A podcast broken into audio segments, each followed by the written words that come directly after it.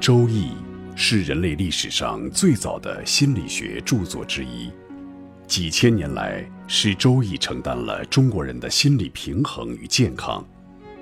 人的心理是复杂的，西方心理学采用线性科学、简单的世界画面和还原的方法解释人格和命运。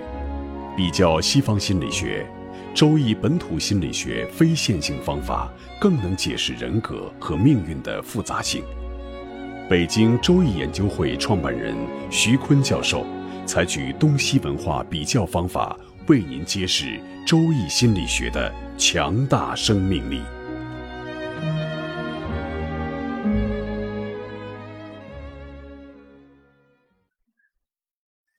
亲爱的听众朋友，大家好，我是北京周易研究会创办人徐坤。今天我们带您走入易学的殿堂，主讲周易本土心理学。听众朋友们，大家好，我是林雪。上一讲啊，徐坤教授给我们举了四个例子，分别是木猴、火虎、木马和木狗。刚开始在讲的时候，我还觉得怎么这么跳跃呀？这四个都哪儿跟哪儿啊？好像没有什么关联。后来一排列组合出来说，这个就是女皇武则天的八字。哎，我一下就感觉有一种醍醐灌顶的感觉。徐教授来跟我们分析一下，这个就是复杂性的人格理论的魅力吧？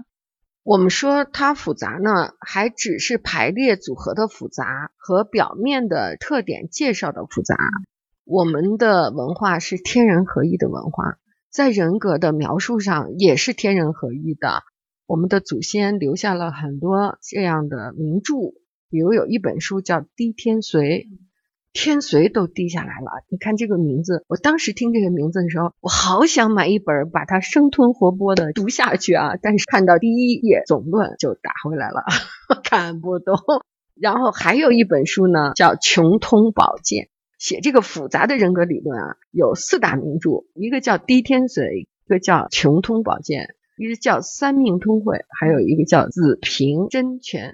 就这四本书呢，相传啊，刘基写的《滴天髓》，因为他害怕皇帝知道，所以他就写了一个别人的名字，是作家，他自己当注解的人，刘基注，实际是他写的，他害怕皇帝报复他。啊，皇帝一看啊，刘基知道这么多事哈。一拿皇帝的八字就知道皇帝今天怎么了，明天怎么了，就怕皇帝折腾他，他就写了，不是自己写的，是自己著述的。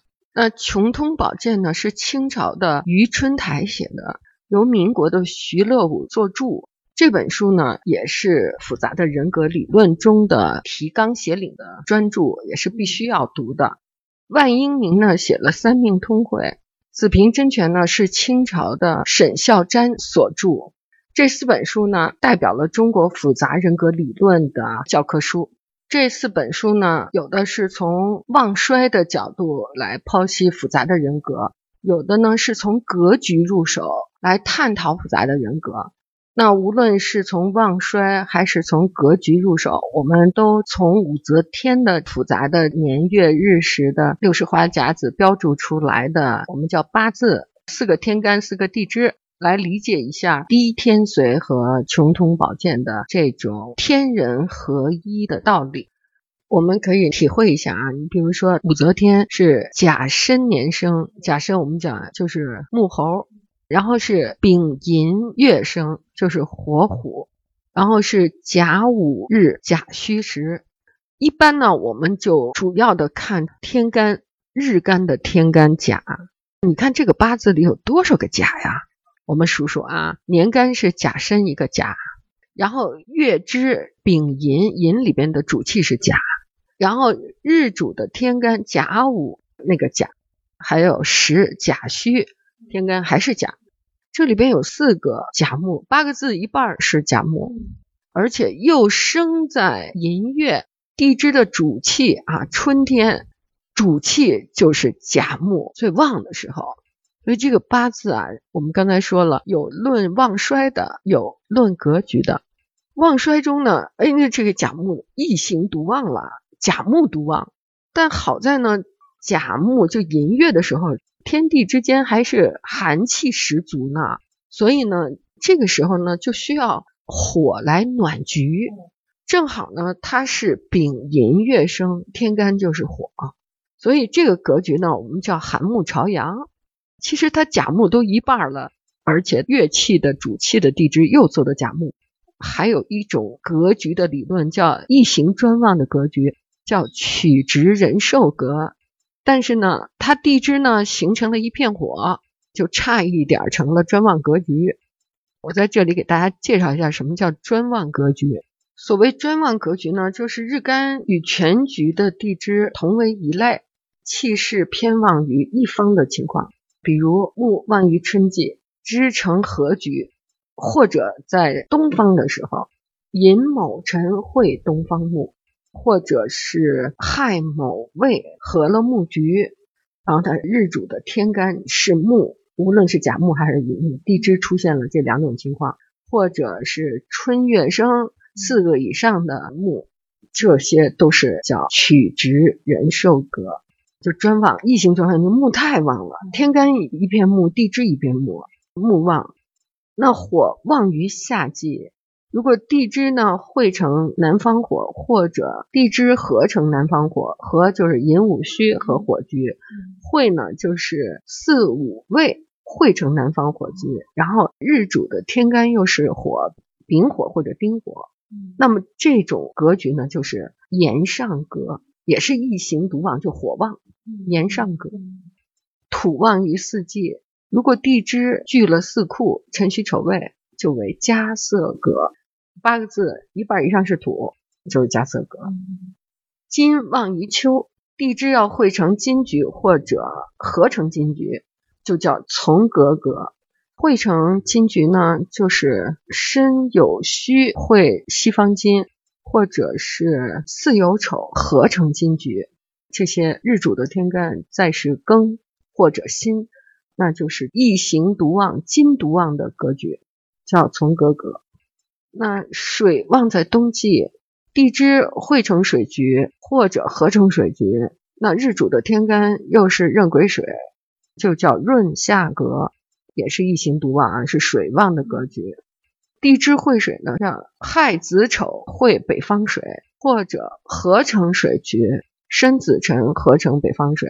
那日主的天干再是壬癸水，就是一行独旺的润下格。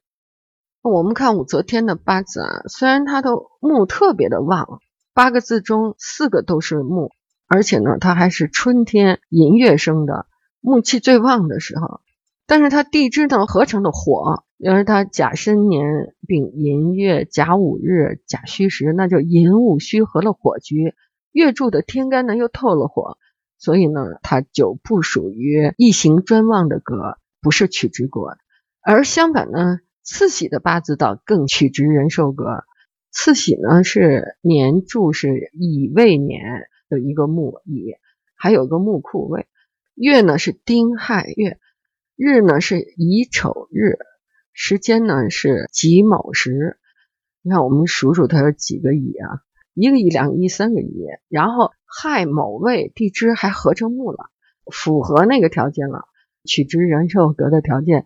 可惜在时间的天干是个土，就是个偏财，木克土嘛。他的日主的地支是丑，也是个己土，也是个偏财，就把这个乙木的气给泄了。这个是从武则天的八字和慈禧的八字呢，我们就比较出来什么是一行专旺格。我们再回到武则天的八字，她甲申丙寅甲午甲戌，哎，你看天干全是阳干，地支全是阳支，这叫纯阳的格局。慈禧的八字呢，乙未丁亥乙丑己卯，这八个字天干都是阴干，地支都是阴支，叫做纯阴的八字。哎，这两个中国历史上最著名的女人都是纯阴纯阳的，纯阴纯阳的八字啊，就是。人的脾气吧，就特别古怪，反正是一根筋的，而且呢，报复性特强。就是这些纯阳纯阴的八字，除了脾气不好，手段也都非常的凶残。比如武则天，你看她把那个王皇后和萧淑妃打入冷宫不止，然后还杖刑伺候，又将他们四肢砍断，扔到酒缸里浸泡，让他们醉死在酒中。临死前，萧淑妃就对武则天下了咒语啊，她说下辈子她变成猫，让武则天变成耗子，他就猫捉耗子，咬住武则天的喉咙，掐死她。啊，这个萧淑妃的咒语啊，就猫捉耗子咒语，经常的入武则天的噩梦，所以呢，他就特别惧怕养猫。慈禧的手段也很毒辣，她死之前就让光绪皇帝喝了砒霜，把那个三十七岁的皇帝给毒死了。一看这纯阴纯阳的八字啊，真是不要惹啊，惹了就没命了，人很恶毒的哈。那我们看武则天和慈禧的八字呢？它还是有不同的。你看武则天，她的日干是甲，地支会了火，那木是生火的，又透出天干，所以他的八字呢，更像我们讲那个八字的十个节点的时候，我生的是伤官食神，它更像伤官的特点。伤官的人呢，就属于那种头上没天，不能有人管，所以你就武则天从尼姑庵出来，都当了女皇了，都不甘心，因为她头上还有一皇帝呢。所以他这个也扒了下去，他这性格，升官的人呢，他头上没天嘛，所以他就又当了女皇。而且伤官格局的人呢，就是欲望特别强烈。这个欲望不光是权力欲，包括性欲啊，什么什么欲望都可讲。武则天，你看她那个风流一生啊。慈禧的八字呢，比肩特别多，你看都是乙木，然后未也是木库，然后还有日干也是木，时支也是木哈。这么多木呢，地支又汇成了木局，那它更像比劫的特点。比劫的特点呢，就是一定是这个人群中的领袖，而且他也能够散财，也能聚众。他们俩是有一样的啊，纯阴纯阳的八字，人都恶，也有不同的，就是他们的方式不一样。武则天欲望都写在脸上，慈禧呢就比较能够幕后牵线，幕后指使。武则天和慈禧的八字呢，都是异形独旺的八字，特别有代表性啊。林雪，西方的星盘对他们俩的性格也有这样丰富的解释吗？对，为了让我们这个更好玩呢，我也从西方的星座的角度来分析了一下武则天的星盘，然后一看发现真的是了不得呀。武则天呢，她的太阳是落在了双鱼座，那么月亮呢是天蝎座，水星、金星全部都是双鱼座。当然，因为古人的出生日期，它换算成公历星座是很难理清的，各有各的说辞，所以呢，我们也是通过生时校正反推回来了武则天的这个星盘。所以网上就有很多人质疑说，她的太阳星座不像是双鱼座，因为我们传统理解的双鱼座好像都是比较梦幻呀、比较小公主啊那样的一个性格，但是实际上你去深入分析会发现，双鱼它未必不直接专断。尤其是当信心建立起来以后，好像一切都不是问题，不是障碍。尤其是像武则天她突破天际的这种成长历程，其实非常的双鱼。我个人比较倾向的呢是武则天是一个水平略重的双鱼座，因为二月出生的鱼和三月的鱼它也是有天壤之别的。比如说二月的鱼皇太极是，那么到了三月的福临，那性格完全不一样。二月的武则天是双鱼，再看三月的李清照也是双鱼，又是完全不一样。你看他在经历了很多事情、很多权谋斗争以后，早就有了智慧来应付一切，见招拆招，可以善良，也可以很凶残，完全看当下的形势。所以当武才人的时候，他进了感业寺，这个形势逼得他从一只小鱼一下变成了大的鲨鱼，开始显露他凶残的一面。其实要是说到杀伐决断啊，明末的一个女性的军事统帅叫秦良玉，她也是双鱼座。我们都知道，历代啊修史，女性即使再有名，也是被记载到《列女传》里面的。但是秦良玉她是唯一一个被写到了正史将相传当中的巾帼英雄，所以不要小看双鱼，她是一个被低估的星座。当然，让武则天这么厉害的，最重要的还是她的月座落在了天蝎上。我们从占星的角度上看呢，月亮是一个人的内心的原动力，太阳是他达成目的的方式。因为月亮本身就是一个阴性的行星，而天蝎座在月亮的落线位置呢，又能使它将黑暗的本质完全的发挥出来。那月亮天蝎可以说是将天蝎的阴暗的特性的那一面发挥到了极致。网上有一句调侃的话啊，说人固有一死，或死于摩羯，或死于天蝎，可见这两个星座有多厉害。同时呢，它的星盘当中还有一个月土行，那么月土的负相位本身就是主城府的，我相信他的命盘里面土星一定是非常重的，能够凶狠残忍的起来，再配上一个特别重的冥王星，对于他亲手掐死自己女儿的这种行为，其实我们也是能够理解的。起码看了星盘以后，不会觉得太诧异。善可能是真的善，但是狠起来也是真的狠。要么对一切都有希望，要么绝望了就什么都可以放弃的那种，特别极端。你看他的那种女权思维，都不是我们传统意义上理解的那种平权，好像他后期颁布的一些法令也没有特别的体现这一点。但是却是那种自我意识特别强的女权主义者，或者是更像是一个彻头彻尾的实用主义者。他所做的一切，包括崇尚佛教也好，放生也好，都是为了他自己的权力欲而服务的。这和刚才徐坤教授说的木猴、火虎、木马、木狗的这些性格啊，真的是特别的相似。那我们再来看慈禧，慈禧的星盘呢，太阳是射手座，月亮呢是白羊座，金星是射手，上升是天蝎。太阳落在了二宫，我们叫钱帛宫嘛，特别舍得给自己花钱，占有欲特别强，特别奢侈。你看他修颐和园，非常的大手笔啊，也的确体现了这一点。那太阳的相位如果不佳的话呢，一般容易出位居幕后的领导者，是有点神经质倾向，暗地里会控制他人的那种特性。